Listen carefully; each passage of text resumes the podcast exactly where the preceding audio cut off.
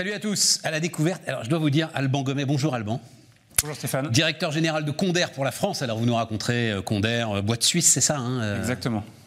je, Enfin, ça fait euh, 25 ans que je ne connaissais pas votre métier. Mais c'est normal. Je savais même pas qu'il existait, votre métier. Non, mais c'est. C'est normal. On, on ne connaît pas. On ne connaît pas. On est sur une niche. euh, on parle d'humidification. Qu'est-ce que c'est? À quoi ça sert? Pourquoi? Alors euh, parfois on sait ce que c'est puisqu'on en voit qu'il y en a trop euh, sur les, mou- sur les murs des moisissures et autres, mais on ne sait pas que ça se régule. On ne sait pas que ça se contrôle. C'est un truc de dingue. Et nous c'est notre métier, c'est de contrôler pour avoir le- Contrôler le taux d'humidité Ouais, dans les bâtiments. dans les bâtiments. Les usines, euh, le- les bâtiments tertiaires, comme ici, hein, des bureaux, comme ici aussi, on a besoin de le contrôler. Parce qu'on s'aperçoit qu'en fait, généralement, dans des bâtiments comme ceux-là ou des usines, l'air est trop sec. Parce qu'on va les chauffer, ces bâtiments, on va les ventiler, on va les climatiser. Et quand on fait ça, on prend de l'air extérieur et mécaniquement, on va l'assécher. Et un air trop sec a des vraies conséquences néfastes, que ce soit pour euh, les machines, pour la production, pour euh, la productivité, ou même pour nous les humains. Mais ça, on ne le sait pas vraiment. Mais quelle histoire de dingue Est-ce que, euh, vous pouvez donner un exemple d'un client, enfin, ce que vous apportez, j'en sais rien, moi, euh, dans une usine, par exemple euh, On va, on va- je vais citer deux exemples sur une même usine. Alors, vas-y. Euh, sur une même usine, on va pouvoir parler euh, une usine par exemple de fabrication de composants électroniques.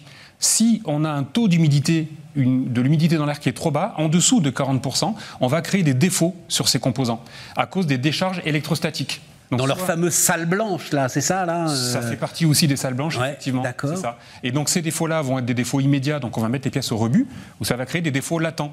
Donc imaginez un composant électronique sur un avion euh, qui défaille à euh, 10 000 mètres d'altitude, ça peut avoir des, défauts- des- des conséquences dramatiques. Absolument. Et quand on va aussi humidifier l'air, on va permettre, euh, dans certains cas, de le rafraîchir. Donc on va aussi proposer des solutions qui vont, grâce à l'humidification, rafraîchir l'air ambiant à un coût économique extrêmement faible, Qui a rien à voir avec la climatisation.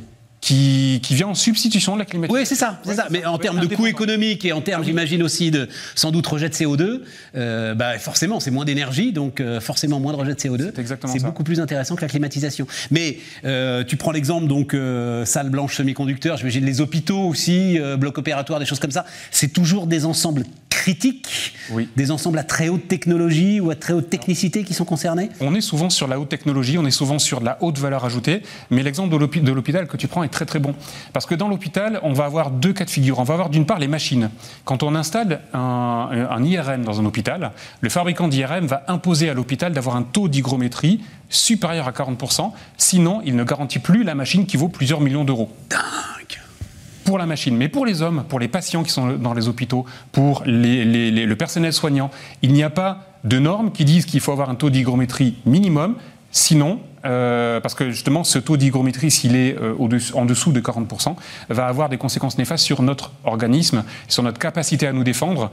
euh, et donc, on aura forcément une évolution des, mala- des maladies nosocomiales, comme on entend parler souvent dans les hôpitaux. Et donc les hôpitaux, ils, mesurent ça Alors je comprends l'IRM là, hein, effectivement, et puis machine, comme tu le dis, à plusieurs millions d'euros si elle n'est pas assurée, donc ils doivent mesurer ça de manière très très fine. En revanche, j'ai jamais entendu parler moi de mesure de. Non, parce que c'est un paramètre que l'on que l'on mesure peu. Mais oui. Le taux d'humidité, c'est un On met des humidificateurs dans un coin, euh, plutôt souvent d'ailleurs des déshumidificateurs, c'est ça, hein, dans les caves, dans les endroits comme ça. Oui, ouais. tout à fait, parce que euh, on a dans l'inconscient collectif l'idée que l'air est général- généralement trop humide. Donc on pense déshumidificateur, mais euh, en fait l'air est généralement trop sec. Et effectivement, dans ces environnements-là, euh, on ne sait pas où on en est. Euh, on sait que, euh, enfin, on commence à prendre conscience que le, taux d'hygrométrie est un composant essentiel de la qualité de l'air intérieur, mais on ne sait pas le mesurer. Il n'y a pas de système de mesure dans les bâtiments. Ici, vous avez quelque chose qui mesure le taux d'hygrométrie?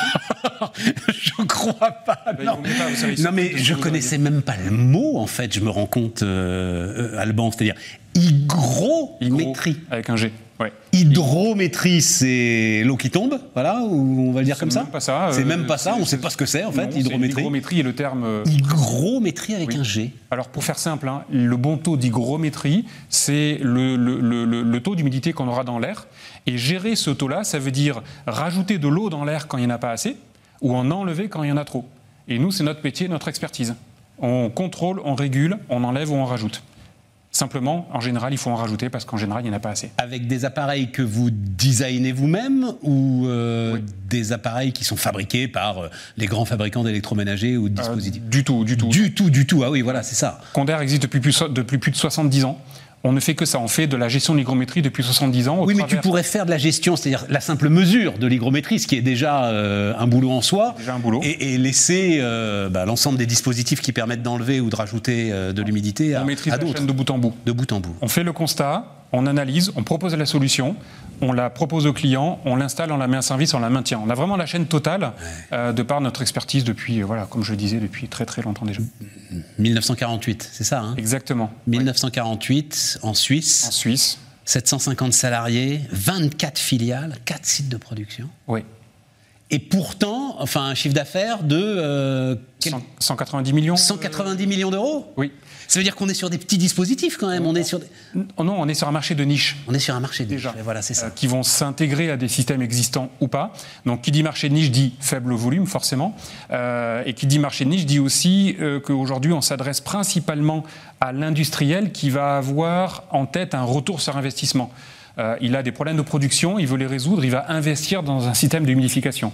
Mais là où se situe vraiment, euh, et c'est là où euh, notre message est important à faire passer, c'est qu'il est important de faire prendre conscience au pouvoir public qu'il y a le bon taux d'hygrométrie que généralement on est trop bas et qu'il faut le réguler. Il faut arriver à instaurer une norme pour que, notamment dans les hôpitaux, on s'occupe aussi des humains et pas que des IRM. Généralement, il est trop bas.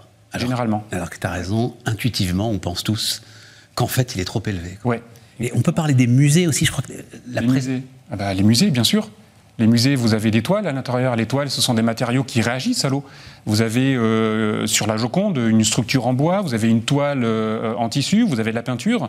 Et si on n'a pas le bon taux d'hygrométrie, notamment si l'air est trop sec, tout va bouger, se craqueler et la Joconde sera détruite en, peu de temps. Donc dans les musées, oui, les musées est un, est, euh, un gros marché. Et c'est Condair qui mesure l'hygrométrie du Louvre? En partie, oui. En grande partie. C'est une belle référence, je l'avoue. Ah ouais, ouais, c'est une magnifique référence. Bah oui, parce que c'est le savoir-faire français, c'est une vitrine française, mais on va aussi s'occuper de, de, de, gérer l'humidité dans des...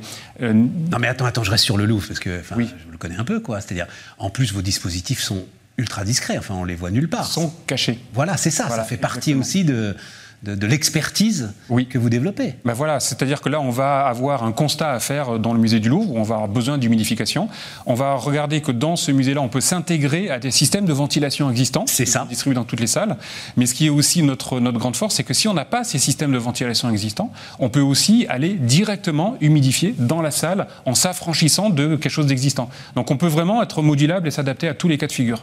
Et les matériaux aussi, hein bois, papier, textile. Oui, tout ce qui réagit à l'eau. Tout ce qui réagit à l'eau. Oui. Donc le bois, le papier, le textile réagit à l'eau parce que moins il y en a et plus ça va se déformer, se rétracter et ainsi de suite.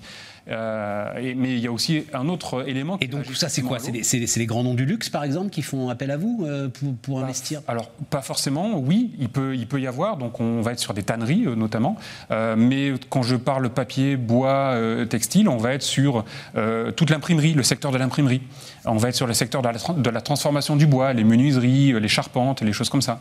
Donc c'est en fait on, ne s'imagine pas à quel point le spectre peut être large dans les besoins en termes d'humidification. Et alors, c'est quoi le, les projets ou les rêves secrets des dirigeants de, de C'est ce qui se passe avec euh, la climatisation aujourd'hui, une généralisation sur les 5-6 dernières années euh, des dispositifs de climatisation.